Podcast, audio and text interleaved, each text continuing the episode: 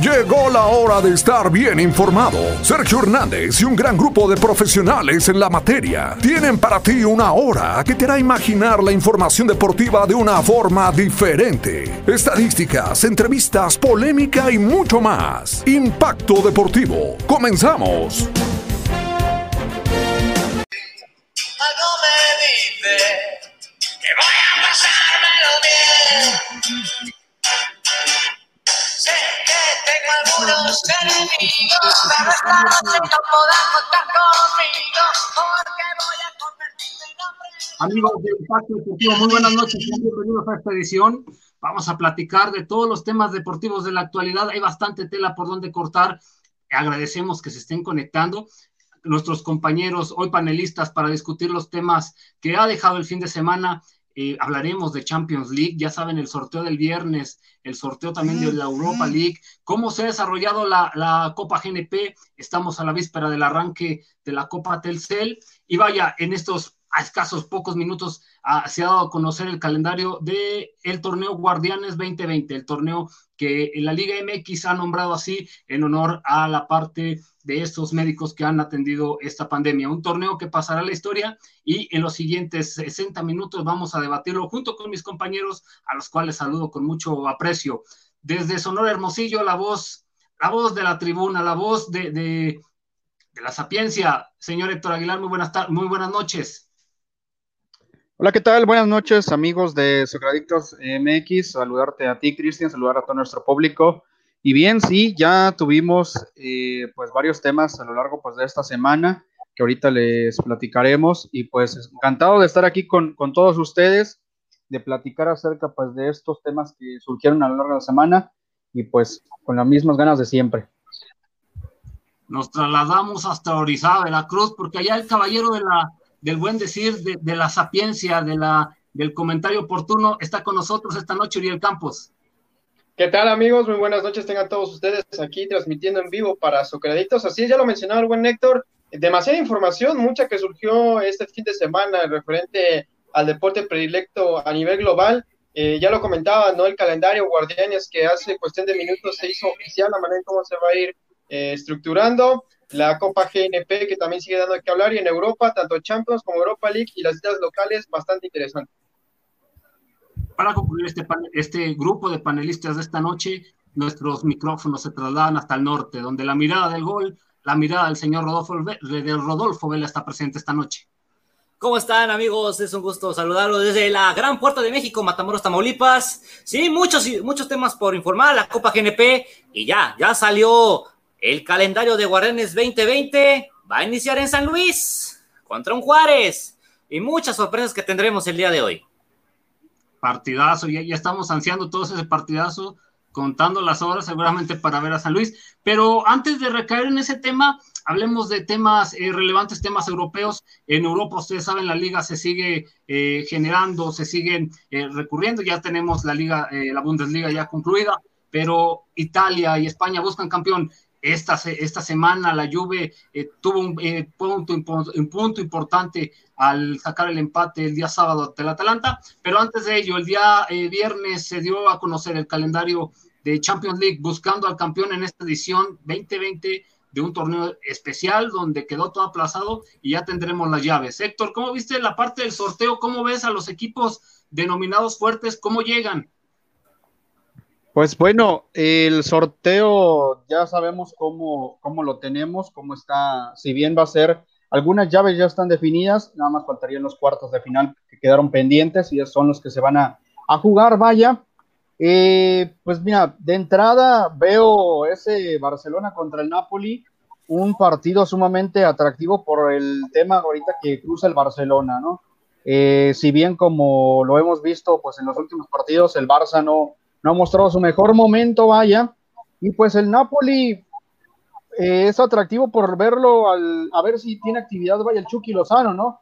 Sería algo extraordinario que el, el cuadro del Napoli pudiera eliminar al Barcelona, digo, por el, el hecho que ahí se encuentra eh, Irving Lozano, entonces va a ser muy atractivo ese duelo. Por el otro lado, pues el Bayern contra el Chelsea, eh, ¿qué te puedo decir? El Bayern, un equipo que rompió récords en su liga, que hizo algo histórico, lo veo favorito yo ahí. El, el Bayern creo que pues va, a pasar ampliamente, ¿no? Y pues vaya, o sea, el, la, la, Champions va tomando forma, va, va tomando partido a partido, pues mejorando eso, este estilo de juego y pues bueno, esperarlo, que ya lo tendremos próximamente a partir del día 8 de agosto y volverá las actividades ahí al, al fútbol europeo, la Champions League este año con una edición especial y tras los eh, cierres en Inglaterra, en España. Pues vaya, o sea, ¿Cómo ve en la Champions? ¿Cuál es el partido para usted más atractivo? Sí, este, bueno, uh, están muy atractivos los partidos. La verdad que uh, hay que ver cómo va a estar el Barcelona, porque la verdad que después de todo lo que hemos visto en la Liga Española, también ver al Real Madrid, eh, cómo está embalado y sobre todo de que la duda de que muchas cosas se decían sobre la sede en, en Lisboa.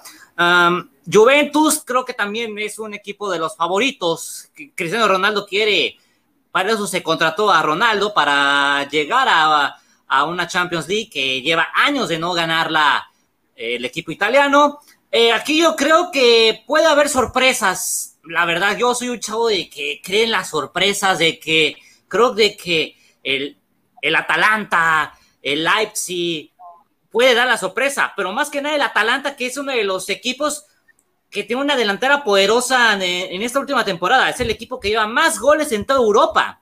Podría dar la campanada el Atalanta, para mí y, lo reafirma con el partido de ayer, ¿no? Vemos las dos caras. Seguramente la Juventus se va a coronar por novena eh, ocasión consecutiva, pero la Juventus va eh, en decadencia. Lo hemos visto eh, peleando sobre la hora, entre semana el papelón que dio contra el Milan, ayer contra el Atalanta, y vaya, en esa serie que ya está. Partidazo. partidazo, en esa serie que ya está definida contra el Paris Saint Germain, a ver cómo le, le cuesta al París venir de donde. De, la Champions para poder llegar a semifinales. Señor Uriel Campos, ¿cómo va a estar la serie de Champions League? Eh, el partido es muy atractivo, ya lo mencionaban, y yo creo que aquí podría pasar cualquier cosa. Por un lado, del, Real Madrid contra el Manchester City, me atrevo a decir que el City con Guardiola es uno de los equipos más presionados, definitivamente. ¿El por qué? Ya perdió la Premier League y en, en Europa, pues ya no sabemos que el City tiene una cuestión pendiente, ¿no? Por ahí, entonces yo creo que tendrían que, alzarse con la victoria, aunado que llevan una ventaja ligera, pero llevan ventaja y que cerrarán en casa. Por el otro lado, ya lo mencionaba la Juventus, que parece ser que la serie se está relajando demasiado y están pensando de más ya un poco previo a lo que será su enfrentamiento contra el Olympique de Lyon, que puede ser eh, un equipo que les puede dar batalla, pero yo creo que el cuadro de Turín no tendrá eh, absolutamente ningún problema. Del otro lado, el Leipzig contra el Atlético se me hace, yo creo que el partido más parejo de esta serie. ¿Por qué? Porque ambos clubes han venido mostrando bien.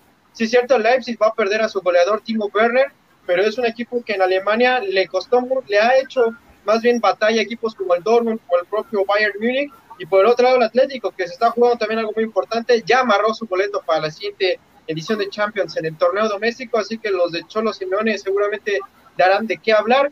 Del otro lado, el Barcelona contra el Napoli, contra los enfrentamientos muy, muy fuertes, sobre todo porque aquí podemos poner dos vertientes. La buena sensación que están dejando el conjunto eh, napolitano, hace rato empató con el Milan, también un buen partido 2 a 2. Y por el otro lado, el Barcelona, que le ha estado costando mucho trabajo, las lesiones vuelven a aparecer. Antoine Griezmann, que se perderá mm. prácticamente lo que resta, los dos, tres partidos que quedan en la Liga Española con el objetivo de llegar a punto a Champions League, porque vaya que va a ser un jugador que muy criticado, ¿no? Pero es un futbolista diferente que te puede cambiar eh, en cualquier momento los partidos. Y por el otro lado también eh, tenemos, por ejemplo, al Paris Saint Germain contra el Atalanta. Muchos dirán, el Paris Saint Germain la tiene fácil. Pues la verdad es que no. Por un lado tenemos al Atalanta, que es la ofensiva más poderosa eh, en las ligas europeas con más de 100 goles. Yo creo que le puede dar batalla a un conjunto del PSG, que por cierto, Hoy regresaron a la actividad en pretemporada goleando 9 por 0 con un Neymar y con un Kylian Mbappé en buena forma, así que el conjunto parisino tampoco la va a tener fácil, aunque por su condición yo creo que podrá imponerse sin problema.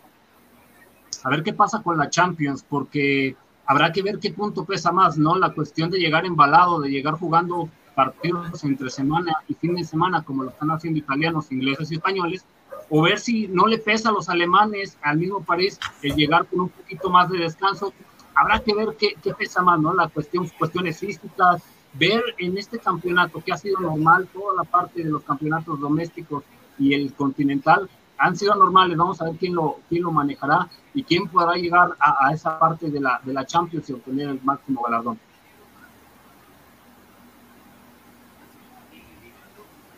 Sí, este, la verdad que yo pienso de que puede haber una sorpresa eh, dentro de esta edición de la Champions League, más que nada por que estamos viendo a los equipos ahora sí que importantes batallando un poco en, sus respectivas ligas. También hay que mencionar, Paris Saint Germain no ha tenido mucha actividad desde que en Francia se suspendió la Ligue 1. Uh, también Bayern Múnich apenas terminó su temporada. No sabemos cómo están embalados por esta situación pero hay otros equipos que han, que han entrado muy bien en un excelente ritmo y creo que de todos, como te lo he dicho, como lo dice también el propio Uriel, o sea, no se puede relajar el equipo parisino porque pues tienes una delantera con, del Atalanta con el Papu Gómez, con Duban Zapata, que son unos, unos killers en, en el área rival. Entonces, y también por lo de la situación de Griezmann, la verdad que un torneo, un año muy difícil para el francés, luego de que dejó el Atlético, llegó al Barcelona como una gran estrella, y la verdad que no la ha, no la ha tenido fácil, y más que nada sabemos lo que, lo que representa Leo Messi dentro del conjunto catalán. Pero la verdad que yo espero que, este, que esté muy bueno eh, esta edición de la Champions League. Sabemos de que va a ser completamente atípico porque va a faltar la, gente, o sea, esa calidez de la gente en el, en el estadio, pero es algo que, pues, como nosotros, como amantes del fútbol europeo, ya lo estamos extrañando. Y, y, ver quién se va a llevar esa orejona, que te digo, Cristian y compañeros, se me hace que lo presiento que va a haber una sorpresa como aquel 2004 cuando el Porto de Mourinho se la llevó. De primera intención, Uriel, ¿quién es el ganador de Champions League a tu punto de vista? Es complicado predecirlo. Yo creo que los cuatro coincidimos en que son unas llaves muy complicadas. Siempre las instancias de Champions League, sobre todo de cuartos de final, siempre son complicadas. Yo creo que, como lo mencionan incluso los mismos jugadores y entrenadores, que pareciera que se quitan presión o justifican que todos los equipos, pues de cierta manera, son candidatos. Y sí, la realidad es que sí, por algo están en una fase ya eh, más arriba y por ende la exigencia se ve eh, más adelante. Yo no te podría tal vez de momento decir un candidato, pues yo sí podría poner una tercia. Tal vez ustedes podrán estar de acuerdo, tener diferentes puntos de vista. En mi tercia aparece de entrada el gran candidato, el Bayern Munich, que es un club embalado, sí es cierto, acabó la Bundesliga hace ya cerca de un mes, pero es un equipo que tiene la consigna de ser campeón de Europa, porque la Bundesliga con todo respeto, como dijo Pep Guardiola en su momento, es solo como comer una rebanada de esa gran pizza, así que yo pongo el conjunto de Bavaria. Por el otro lado, podríamos poner también eh, al conjunto del Paris Saint Germain, tal vez, es un equipo que ya no tiene excusa, no tiene pretexto eh, para no conseguir la Champions League, ya acabó la Ligue 1, ya acabó todo lo, referente al fútbol doméstico, así que tienen sí o sí con la consigna de ser campeón, porque hay que acordarnos que el PSG el gran atractivo que tiene es el poder hacer cosas importantes en Francia, ¿no? Y de allí depende incluso la estancia de varias de sus estrellas. Hablamos en este caso de Kylian Mbappé y Neymar, que se pueden ir a España, tal vez este verano, a clubes muy diferentes, que es una novela que parece que no tiene fin. Y por el otro lado, podríamos anexar tal vez, quizá por allí a una Juventus o un Barcelona, tal vez, incluso al propio City, que son equipos que, si bien es cierto, eh, sobre todo los dos primeros no andan del todo bien, pero tienen obviamente de un lado a Cristiano Ronaldo y el otro a Messi, y el conjunto de los ciudadanos pues tiene a Pep Guardiola en el banquillo, así que cualquier cosa con esos equipos puede pasar. Héctor, ¿el Fútbol Club Barcelona salvaría la temporada ganando la Champions este torneo? Híjole, el Barcelona, pues si bien ya prácticamente está terminada su, su torneo en, en, España, creo yo que sí está obligado a ganar esta, este torneo de Europa porque realmente el Barcelona en los últimos años en Europa no ha hecho prácticamente nada. No ha sido un fútbol espectacular, no ha sido un fútbol agradable, vaya, siempre se han quedado en el intento. Entonces yo creo que el Barcelona sí yo lo veo obligado a ser un candidato al título para ganar este, este, este torneo de la Champions League. Y bueno, salvar la temporada, pues de alguna manera sí, porque digo, ya se te fue la liga, se te va Copa del Rey, pues ¿qué te queda? Solamente la, prácticamente la, la Champions. Entonces, sí está obligado el Barça a dar un muy buen espectáculo, a dar un muy, muy buen fútbol en, Champions y es candidato, pues vaya al, título y sí salvaría de, la temporada, vaya, de alguna manera. Así es, y de antemano, cuidado con los italianos, la verdad es que hemos visto los italianos, cuidado con la Juve, vaya, tener a Cristiano Ronaldo garantía, Cuidado con el Napoli, porque de a poquito se asientan y empiezan a tomar un estilo de Gatuso. Al contragolpe pueden ser importantes. Y cuidado con el Atalanta, ayer lo vimos, es un fútbol muy práctico, un fútbol que sale del esquema italiano, son ofensivos, tienen eh, mucha pegada y habrá que ponerle puntual atención a los equipos italianos, que no les sorprenda que los veamos uno o dos en semifinales, ya será parte del destino. Bueno, el otro torneo que, también está definida sus llaves es la Europa League. Eh, en esta misma eh, semana se da el sorteo y también eh, las llaves de un torneo atípico se han mostrado. Eh, en esa parte de la Europa League, el segundo torneo más importante de Europa, ¿cómo visualizan ese calendario que se ha detonado para buscar un campeón?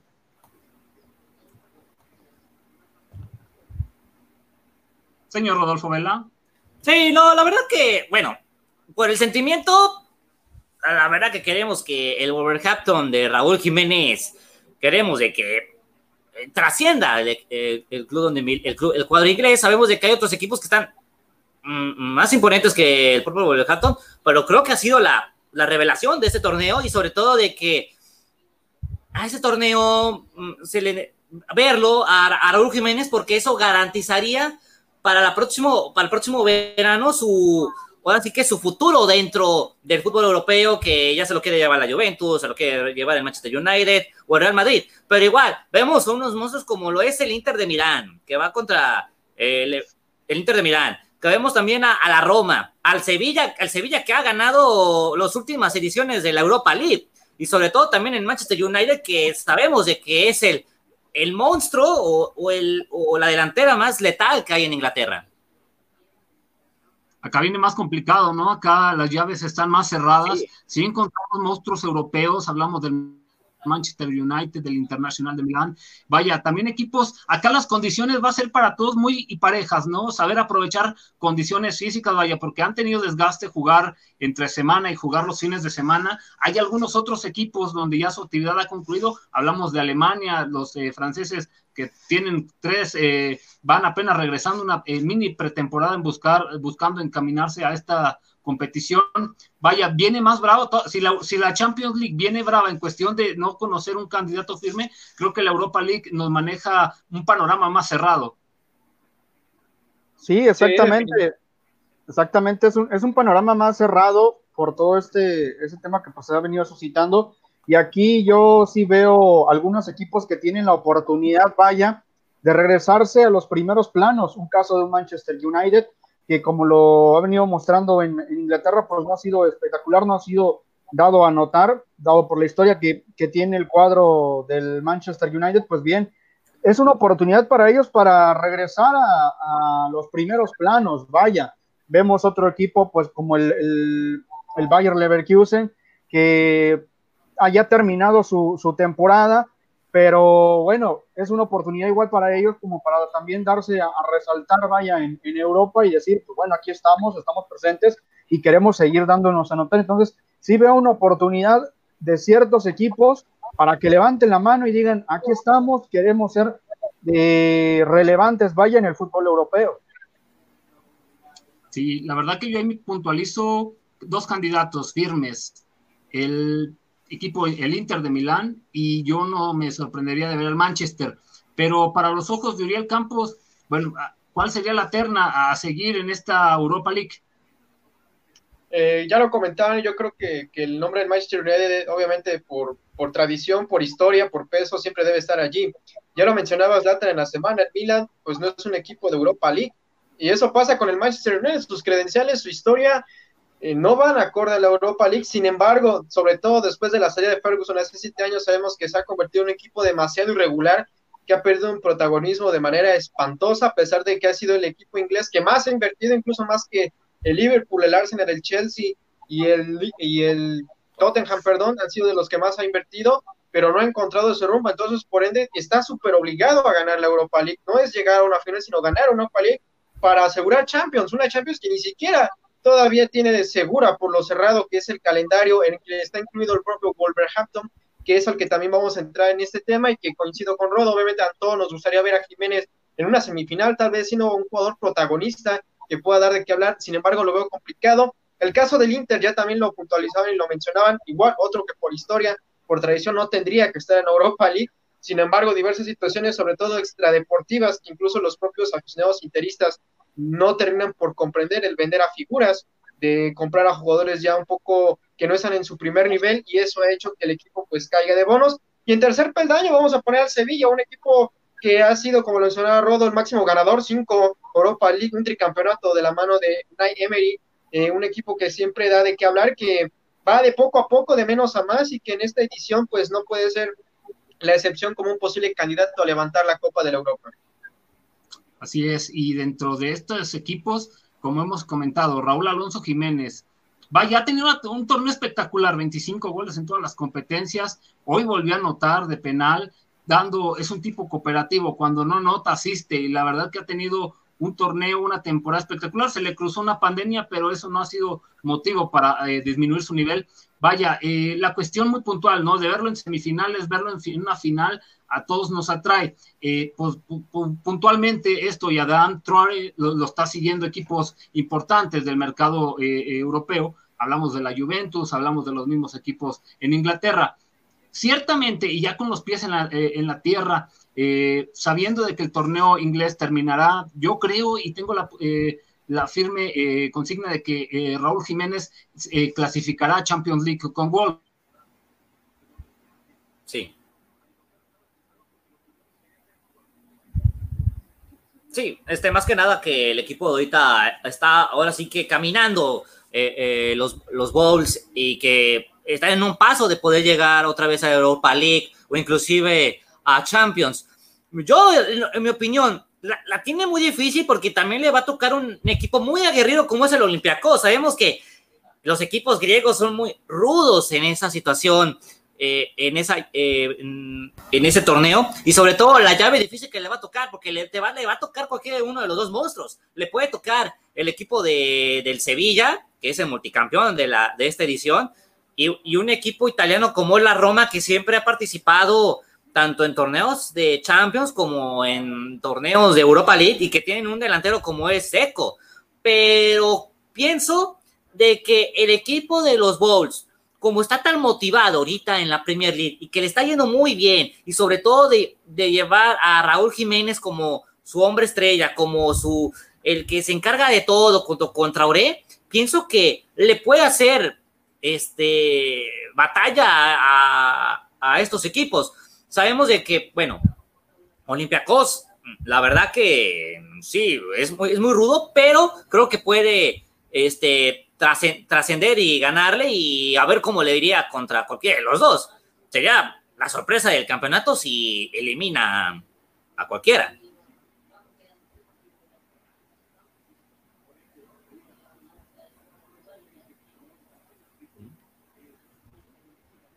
Sí, así es. Yo creo que seguramente será un eh, equipo difícil de roer, pero bueno, en el fútbol pues todo puede pasar, ¿no? Sin duda alguna. Y yo creo que podemos decir que Wolverhampton tendrá posibilidades, obviamente a su modo, pero yo creo que será también muy complicado. Incluso tal vez si llegan a una semifinal, tal vez por allí yo creo que dejarían un, grato sabor de boca, teniendo en cuenta que en esas semifinales pues te puedes topar un propio Manchester, un propio Inter, a una Roma, un Sevilla, no equipos obviamente con, con mayor calidad hombre por hombre, pero pues el equipo de Jiménez puede tener sus posibilidades de al menos hacer un torneo digno y que pueda quedar en la historia de los licántropos británicos. Héctor. Sí, así es, sin duda es una oportunidad pues bastante para Raúl Jiménez y para su, el conjunto de, Wolves. Este, pero yo sí lo veo complicado, vaya, que, queden campeones, pero eh, sí lo veo como semifinalista sí lo veo dando un muy buen papel. Como, lo decías ahorita tú, Rodo, eh, va a ser un partido difícil contra el Olympiacos, pero eh, por todo este tema futbolístico de cómo vienen embalados, vaya, en el ritmo de juego, recordar que pues la Liga de Inglaterra todavía sigue, la de Grecia pues ahorita actualmente no, no se está jugando. Entonces por ahí, por ese, por ese punto, yo sí veo eh, la, ventaja de que el cuadro de los Wolves eh, pueda dar la sorpresa y por ahí meterse, pues como les digo, a semifinales y dar un muy buen papel. Sí, sí, la verdad que sí.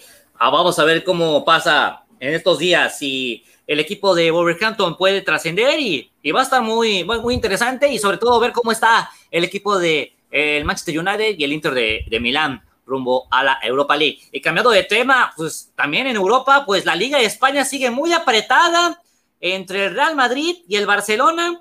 El día de mañana el conjunto merengue pues tiene su partido ante el equipo del Granada. En caso de ganarle, pues ya parece ser que este, ya tiene asegurado el título. Ahí vemos eh, los puntos. Ahora sí que el Madrid lidera con 80 puntos y el Barcelona que pues ganó su partido y bueno, pero se lesionó Griezmann, 79 puntos, pero si mañana gana, pues ya cuatro puntos de diferencia. Yo quiero hacer la pregunta a Cristian Ramírez. ¿Crees que el Real Madrid ya tiene asegurada la Liga Española? Ya la tiene, vaya, eh, depende de sí mismo y el Madrid ha sabido llevar estas últimas jornadas pues eh, si no bien con fútbol, vaya, lo, la verdad es que al Madrid como le bailan, eh, pues sale a zapatear y la verdad esto, eh, aterrizándolo directamente al Madrid le toca partidos muy bravos y sabe enfrentarlos.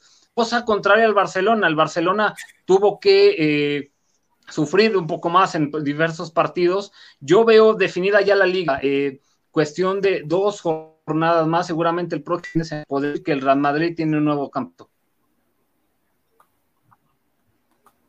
Héctor, ¿qué opinas? ¿Crees que ya el, el, Madrid ya tiene asegurado el título en España? Bien, pues por lo mostrado futbolísticamente, yo concuerdo que la liga ya está prácticamente definida, si bien es un punto solamente de diferencia, mañana como lo comentabas, pues el Madrid va a enfrentar a Granada, pero no veo yo por dónde el Barcelona eh, pueda mostrar otro tipo de fútbol. Le costó trabajo el partido eh, pasado eh, ganarlo, vaya, no lo hace de buena manera, lo hace solamente con eh, el marcador fue 1 por 0. Por lo mostrado, el Barcelona, el partido pasado, la verdad, no veo por dónde, no veo por dónde el Madrid eh, vaya a, terminar perdiendo o, terminando por perder puntos. Entonces, por lo anímico, igual, o sea, después de, ir perdiendo la liga, que prácticamente la tenías ya perdida, regresas y, te conviertes en el líder eh, y, prácticamente ya tienes definida la liga. Creo que yo por lo anímico ya veo prácticamente la liga totalmente definida y este pues el Barcelona habrá que replantearse, habrá que habrá que hacer cambios en donde deba de moverle y para mí ya está totalmente definida la liga a falta pues de eh, tres, tres, tres partidos que le quedan al Madrid que pues mañana es el Granada, después tendrá el partido contra el Villarreal y para finalizar pues con el equipo el del Betis. El Leganés. ¿El Leganés? El Leganés, creo que va contra el Leganés de Javier Aguirre la última jornada, prácticamente.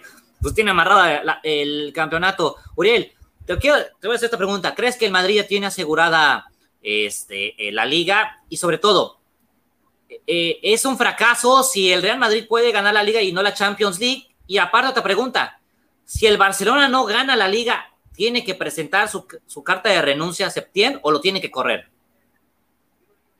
Eh, te voy a contestar la primera pregunta, Rodo. Eh, si gana la Liga y no la Champions League, claro que es un fracaso. Eh, yo creo que los, siempre he pensado que los clubes grandes están obligados a ganarlo todo. El Barcelona ya sumó un fracaso, no ganó la Liga. Si el Real Madrid gana la Liga y no la Champions, que es su competencia predilecta, vamos a decirlo, al menos en los últimos cinco años, te gusta, ha estado mostrando esa, inercia, pues, pues es un fracaso. Pero obviamente si vemos y comparamos la realidad, es más factible que el Real Madrid gane la liga que la Champions, porque del otro lado de la Champions tenemos un club que si no gana la Champions es un completo desastre, como el City, es un equipo igual o más presionado, sobre todo por la, por la cantidad de dinero que le has egresado, por el entrenador que tienes y más allá porque no sabes ni siquiera si en los siguientes dos torneos vas a volver a jugar Champions. ¿Y cuál es tu única forma de amarrar a tus estrellas? Ya le dijo Kevin De Bruyne, si el siguiente no jugamos Champions, igual y no cuenten conmigo. Por ende, el Real Madrid tiene más fácil ganar la liga que la Champions, pero aún así sería un fracaso.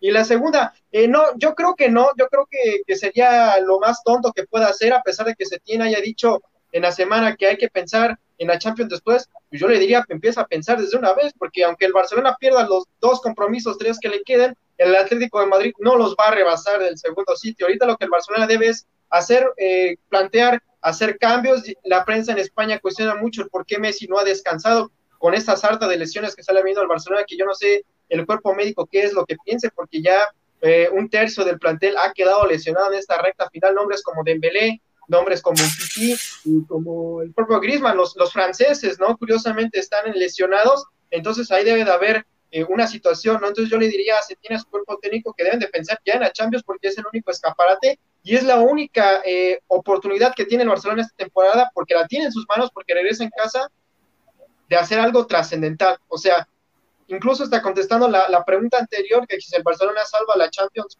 perdón, salva la temporada, gana la Champions, en absoluto.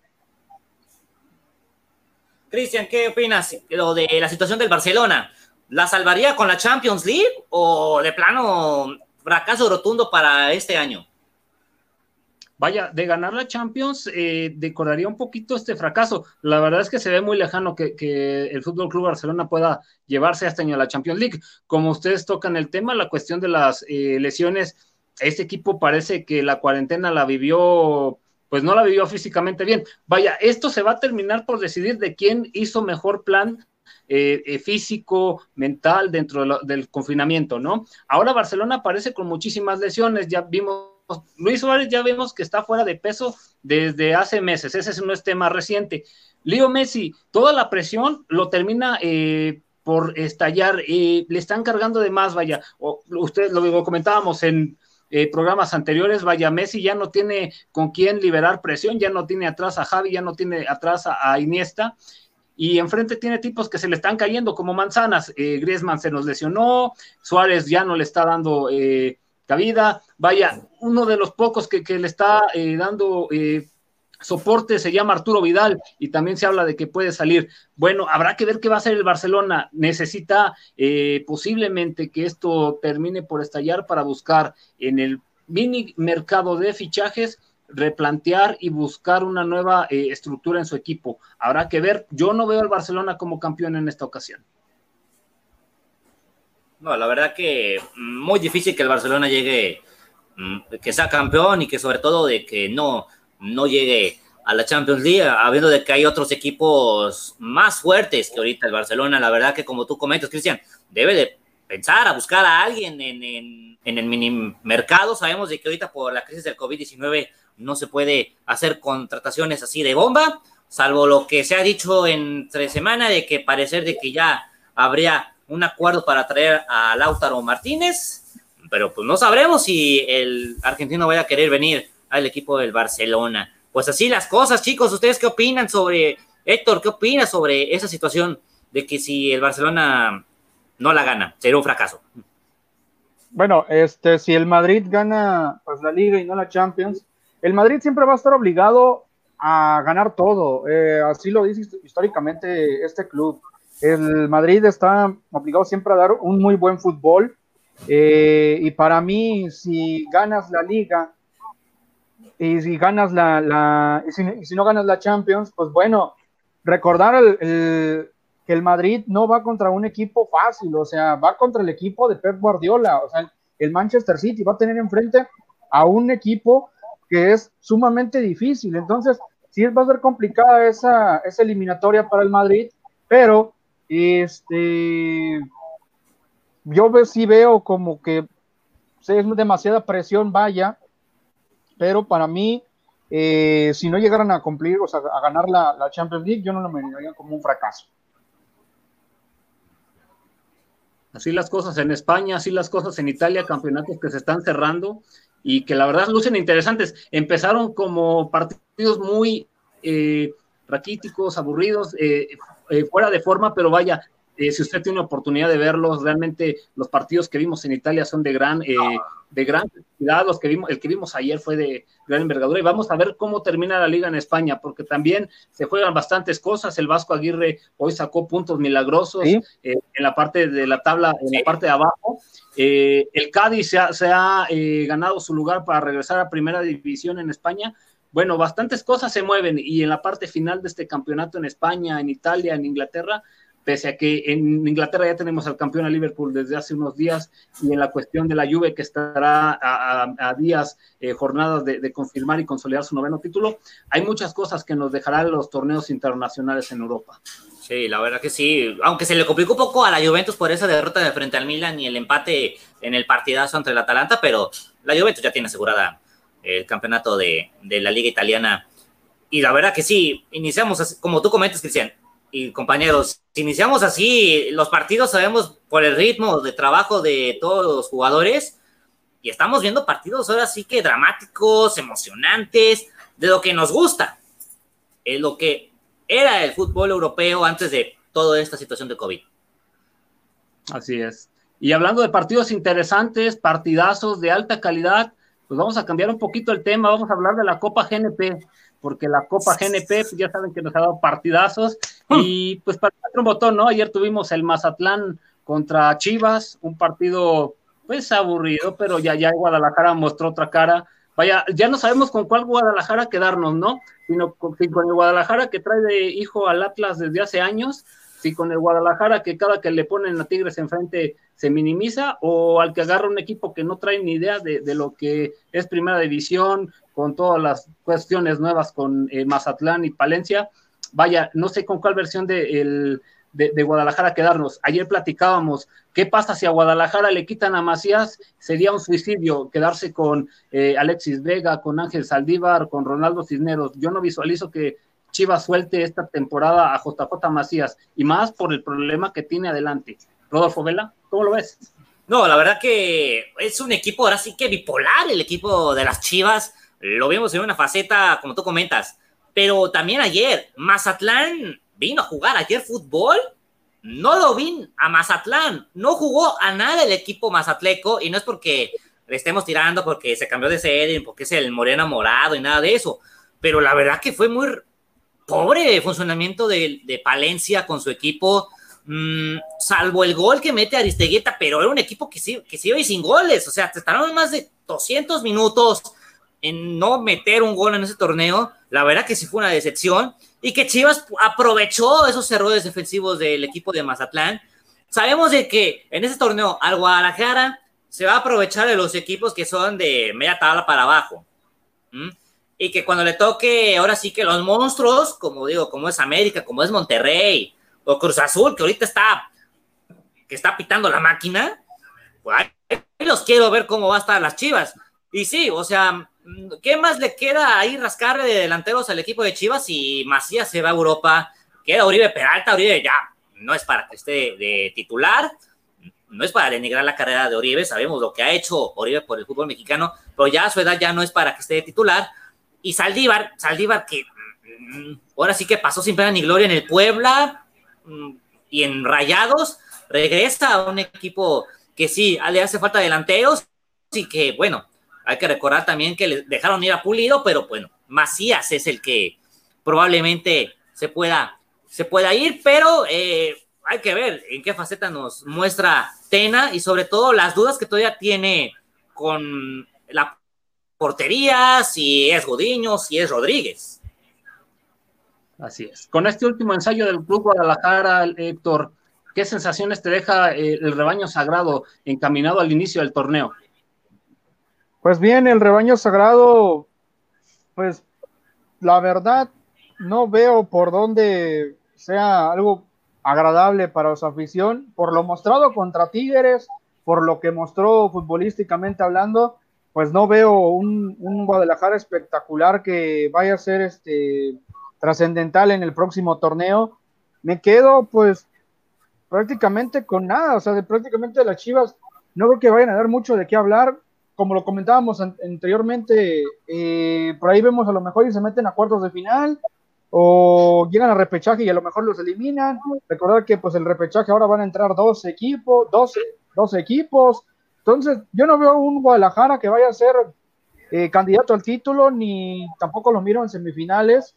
Creo que es mucho trabajo el que debe hacer Luis Fernando Tena, tanto futbolísticamente hablando, para regresar al, Guadalajara en los primeros planos y que dé de qué hablar y que muestre ese fútbol plagado pues de todos esos futbolistas y de todas esas contrataciones que realizó la temporada pasada para que den buenos números y a su afición no los deje con un mal sabor de boca, vaya. Así las cosas con el rebaño y tras 270 minutos, pues Mazatlán habló mucho en Twitter, habló mucho en sus redes sociales, fue mucho la cuestión del boom, del cambio, la organización tomó algunas decisiones, llevar a Monarcas Morelia al nuevo equipo mazatleco y bueno, decisiones como la de Palencia. Tras 270 minutos, los primeros 270 minutos que hemos visto de este Mazatlán, ¿qué sensaciones te dejan, Uriel? Pues de mucho vacío. De hecho, yo creo que lo único que hay que resaltar y aplaudir es que ya por fin metieron gol, ¿no? Yo creo que fue lo único que realmente, con todo respeto para la gente de Mazatlán y para el proyecto, ha dejado, porque la realidad es que si no es por un lado de que no han entendido bien al entrenador, que si tal vez no han llegado los refuerzos, que, que esta situación extrafutbolista, incluso los casos de COVID, pudo haber eh, mermado un poco la concentración. Ojo, no estamos justificando a final de cuentas, pero también es una situación que quieras o no influyen, porque también son, son personas como, como cualquier otra y también eso pudo haberlos eh, desentendido muy bien, ¿no? Pero la realidad es que este equipo de Mazatlán, híjole, Paco Palencia va a tener que hacer un mega esfuerzo para encontrar su once ideal, para encontrar un estilo de juego, porque la realidad es que el equipo anda perdido, parece un equipo de esos que también se hacen de un día para, bueno, se hizo un día para otro, y a pesar de que está la base del Morelia, pareciera que los equipos, los jugadores, perdón, andan muy eh, apáticos, ¿no? Incluso pareciera como que no les convence mucho esta idea,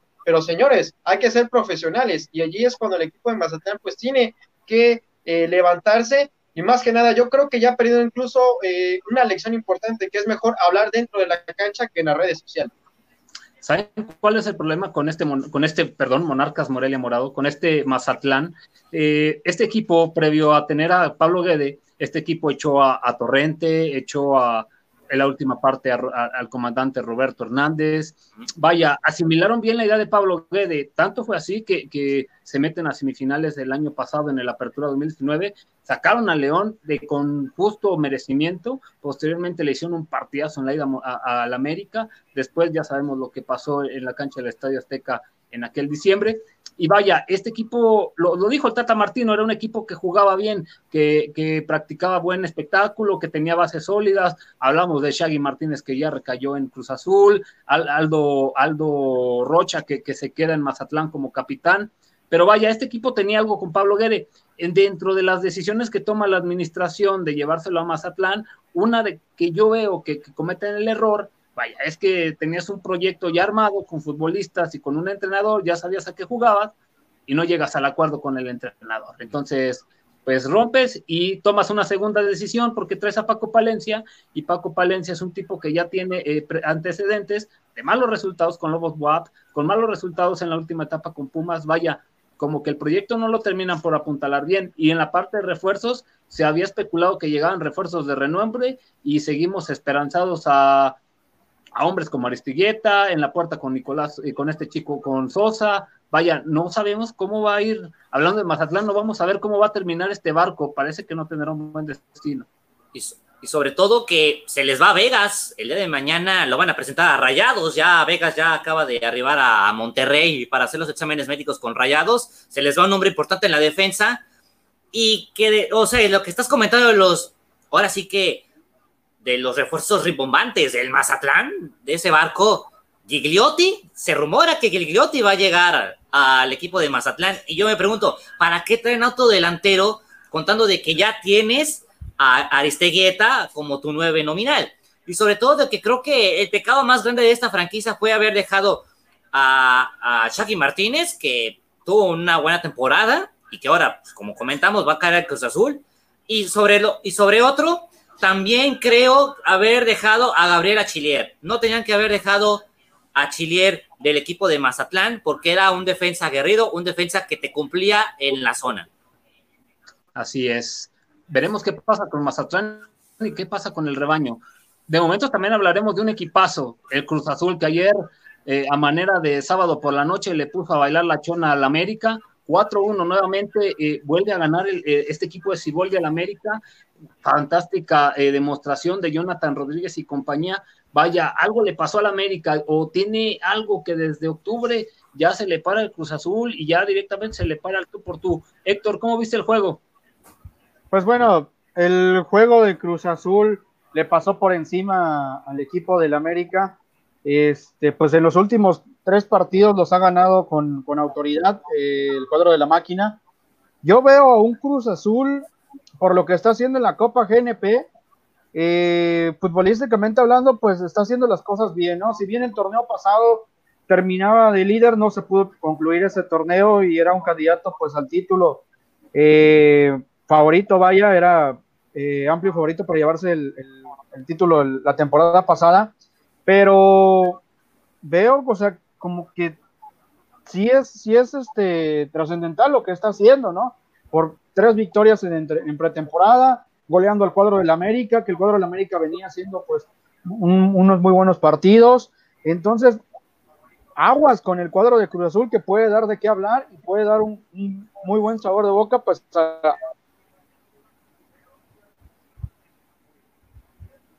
Así es. Y ayer América nos da una demostración paupérrima en la defensa, ¿no, Uriel?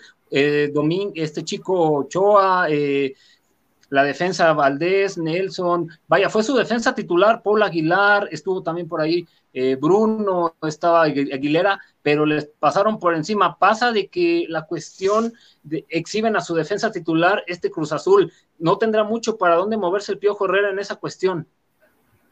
Sí, de hecho me ganaste la palabra, exhibido. Así fue totalmente no solo el América en su defensa, sino en línea por línea prácticamente yo creo que ni los propios americanistas esperaban, ni mucho menos eh, los que no somos aficionados al conjunto de porque sabemos la inercia, sabemos la importancia del partido, porque Miguel Herrera se toma pero demasiado en serio esta clase de encuentros. Yo, creo que lo de ayer fue un verdadero baile, eh, un verdadero eh, baño de humildad, tal vez un poco tomando en cuenta las comparaciones, y le da el Cruz Azul. Yo sé que hemos visto este escenario en mil veces, yo creo que el escenario más visto en el fútbol mexicano en los últimos 20 años. Definitivamente este año es el bueno, ahora sí, pero cuando viene la palabra liguilla, cuando viene la palabra final contra América, contra equipos del norte, el Cruz Azul desaparece.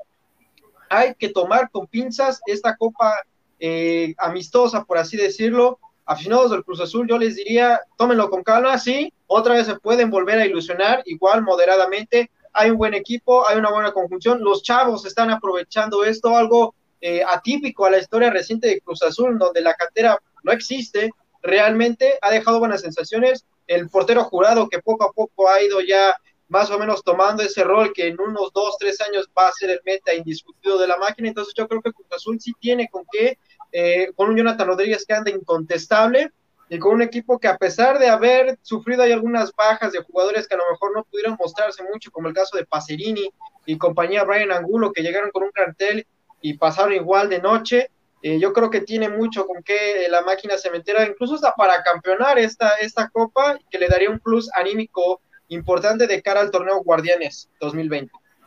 El Guardianes 2020. La pregunta va a ser muy difícil, señor Vela, y yo sé que falta mucho y va a ser un torneo complicado ¿Será el año bueno para el Cruz Azul? Pues esperemos de que ahora sí sea el año, si no van a ser 23 años que no, que no logra nada.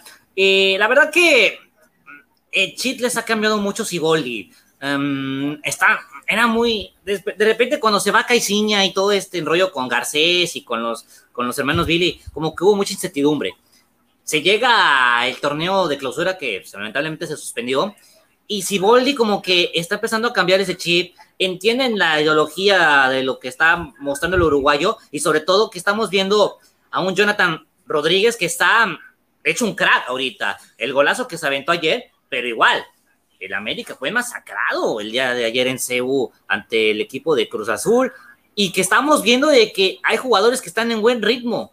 E, Escobar, el defensa, le cambiaron de posición. Sabemos de que era un central, ahora le está haciendo muy bien como lateral, sirviendo para tanto Elías como para, para Cabecita Rodríguez. Vemos también muy bien a, Yotun en buen estado físico, eh, varios jugadores que regresaron después de lo que pasó de la crisis por el COVID, como Lichnowsky, que ya está bien, eh, el propio Caraglio, eh, y sobre todo en la portería, que está muy segura, que después de esa penal que atajó Corona, creo que se siente con más confianza y que sobre todo le están dando minutos también a Sebastián Jurado de que, sobre todo, ambos que tienen un gran entrenador de porteros como lo es eh, Oscar el Conejo Pérez y al lado un técnico que también fue un gran portero como lo fue Siboldi. Pero creo que va a ser cosas muy buenas Cruz Azul para el torneo. Está embalada la máquina. Eh, le llegó, le llegaron dos refuerzos. Eh, el Rivero este de Cholos, que la verdad es un buen jugador. Y también hay que ver cómo van a ubicar al Shaggy Martínez. Pero creo que puede llegar a las finales y le puede competir a equipos fuertes como lo es Tigres y Monterrey, que son los amplios favoritos para llevarse el torneo. Así es, un Cruz Azul que será muy aguerrido. Y entre los nombres que mencionabas, para mí uno que me llama mucho la atención y está vuelto un jugadorazo es Luis Romo, el exjugador de Querétaro. Vaya, es un pedazo de contención, da y reparte. La verdad es que vaya, esto, esta parte de la pandemia del monstruo desconocido también para la selección nacional, pero si no hubiese sido así, a Luis Romo fácilmente lo vemos en selección por el nivel que trae. La verdad es que eh, ha sido una contratación, una incorporación importante y con la cuestión de Yotun vuelven un medio campo incontestable.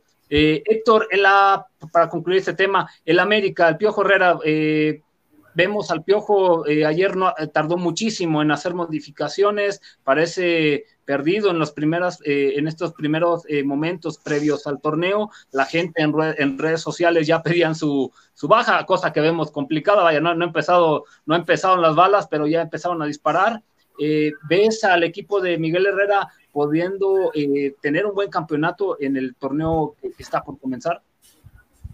Pues bueno, el, el, tema ahí de Miguel Herrera que lo empiezan a reventar en redes por el 4-1, pues bueno, siempre Miguel Herrera va a estar en el ojo del huracán, digo, estás en el equipo del América, siempre, siempre vas a tener la presión porque es un equipo de controversia, es un equipo polémico, es un equipo que siempre te va, siempre vas a tener de, qué hablar de ellos. Pues. Entonces, eh, decir que el América va a ser eh, candidato al título, me atrevo a decir que siempre el América debe ser candidato al título, siempre debe de ser este protagonista de su fútbol pero este, yo auguro una, un torneo para el, para el Piojo Herrera que en ocasiones se le va a complicar y va a tener que sacar el fuego de las papas y, y este, ver de qué está hecho, vaya, el, cuadro del, conjunto del América. Pero sí veo este, que en ocasiones, como les digo, sí se le va a complicar el, el torneo. Para su mala suerte arranca pues con el, con el fogón encendido, porque la presión será alta para el Piojo. Vamos a ver cómo saca eh, las papas del fuego. Ayer sus futbolistas, muchos no responden. eh, este chico Maraviña sigue respondiendo, pero el problema es que anotó dos goles, uno en su puerta y uno eh, a, favor de su equipo. Eh, veremos que cómo, cómo marcha el, el, andar del equipo americanista en las próximas jornadas y en el arranque del torneo venidero. Para la cuestión de la Copa, porque Hoy eh, temprano Tigres vence al Atlas, bueno, el Atlas le gana a cualquiera, el Atlas si armamos el papelería 20, le gana y le pasa fácil al Atlas, el Atlas es otro equipo que anda por la calle de la amargura y los Tigres son los Tigres, Guiñac, Leo Fernández, Edu Vargas, el show de, de, Nahuel, que hasta en pretemporada lo veíamos, Uriel.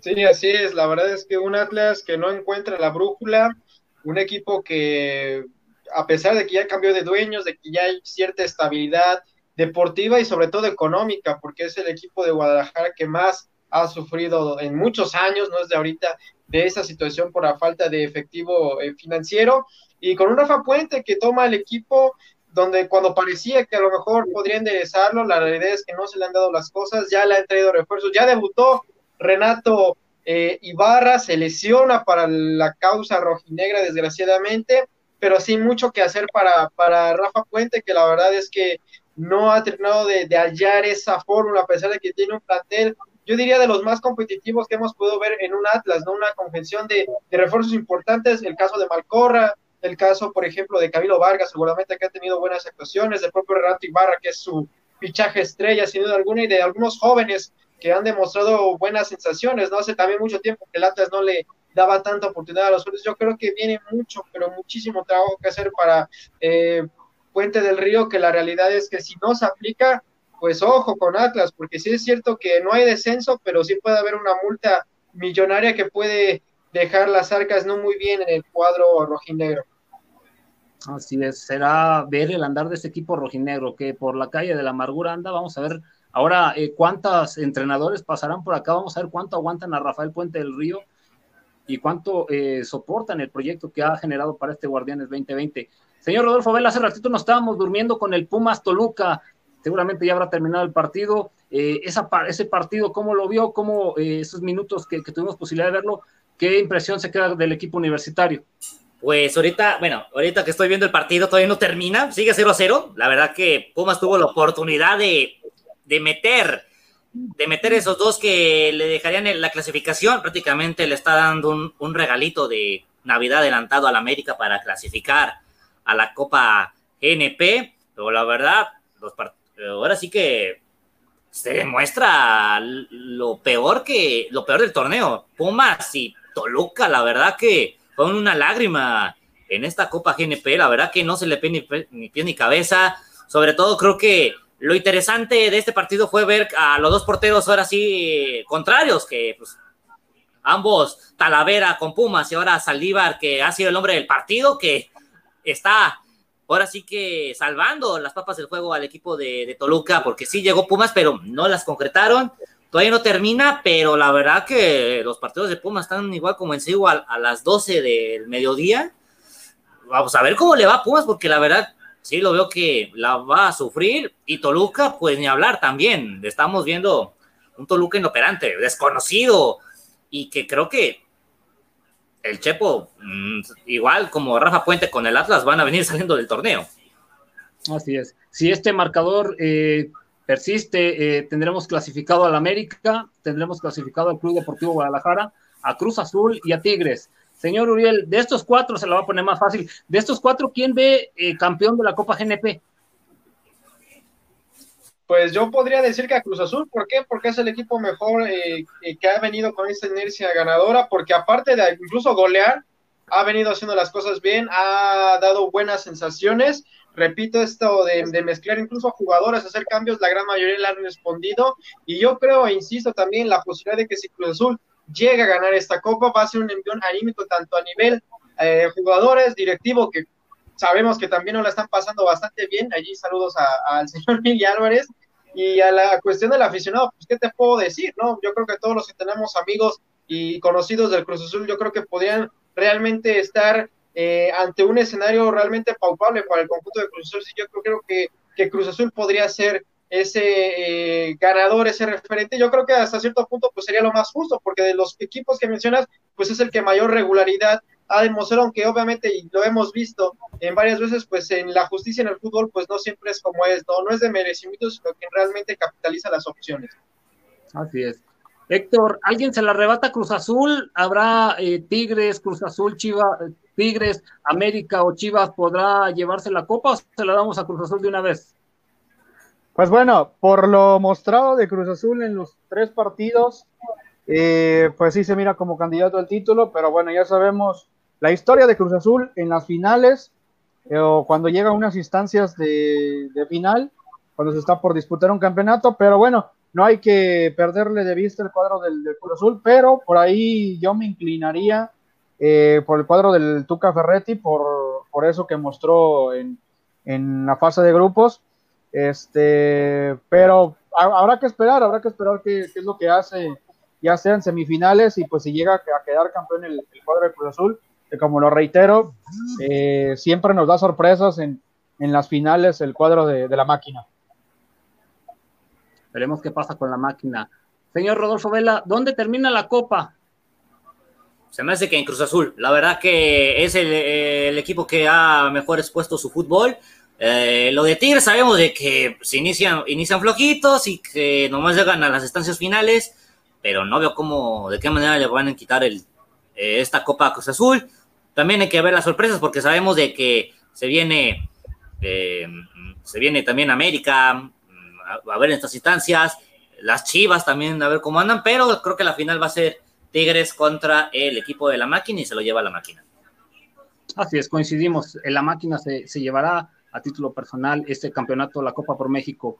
Bueno, se nos va a acabar el tiempo, pero decirle a la gente, ya salió el calendario, el calendario para el Guardianes 2020, anunció Enrique Bonilla que no se va a introducir gente a los estadios en todo el torneo, cosa que me parece lógica en la cuestión de cuidar y prevalecer la salud en todas las eh, entidades eh, del país donde se practique fútbol. Vamos a ver qué hace la Liga Balompié, ¿no? Porque también en octubre tienen que empezar y dijeron que si no hay público no arranca. Vamos a ver si van contra la, la norma y acá en, México ya vimos los calendarios, eh, puntualmente los clásicos. ¿Cuándo se juegan, señor Vela? A ver, vamos a checar cómo, cómo están los clásicos. Ya me habían pasado las fechas de los clásicos. Eh, estábamos checando ahorita el calendario. Eh, va a haber, hay partidos interesantes en la jornada 1. Mm, más, que, más que nada. Este, pero bueno, mientras que estemos checando lo de los clásicos, pasar, recapitular lo que va a ser la jornada número 1 de este torneo de apertura. Tenemos, bueno, va a iniciar en San Luis. Eh, eh, en San Luis este, contra Juárez, los dos equipos más recientes de, que llegaron a primera división. Bueno, San Luis de manera deportiva, Juárez ya sabemos su historia, que ahorita tienen un problemón ahí con uno de sus arqueros que no lo quieren dejar entrenar.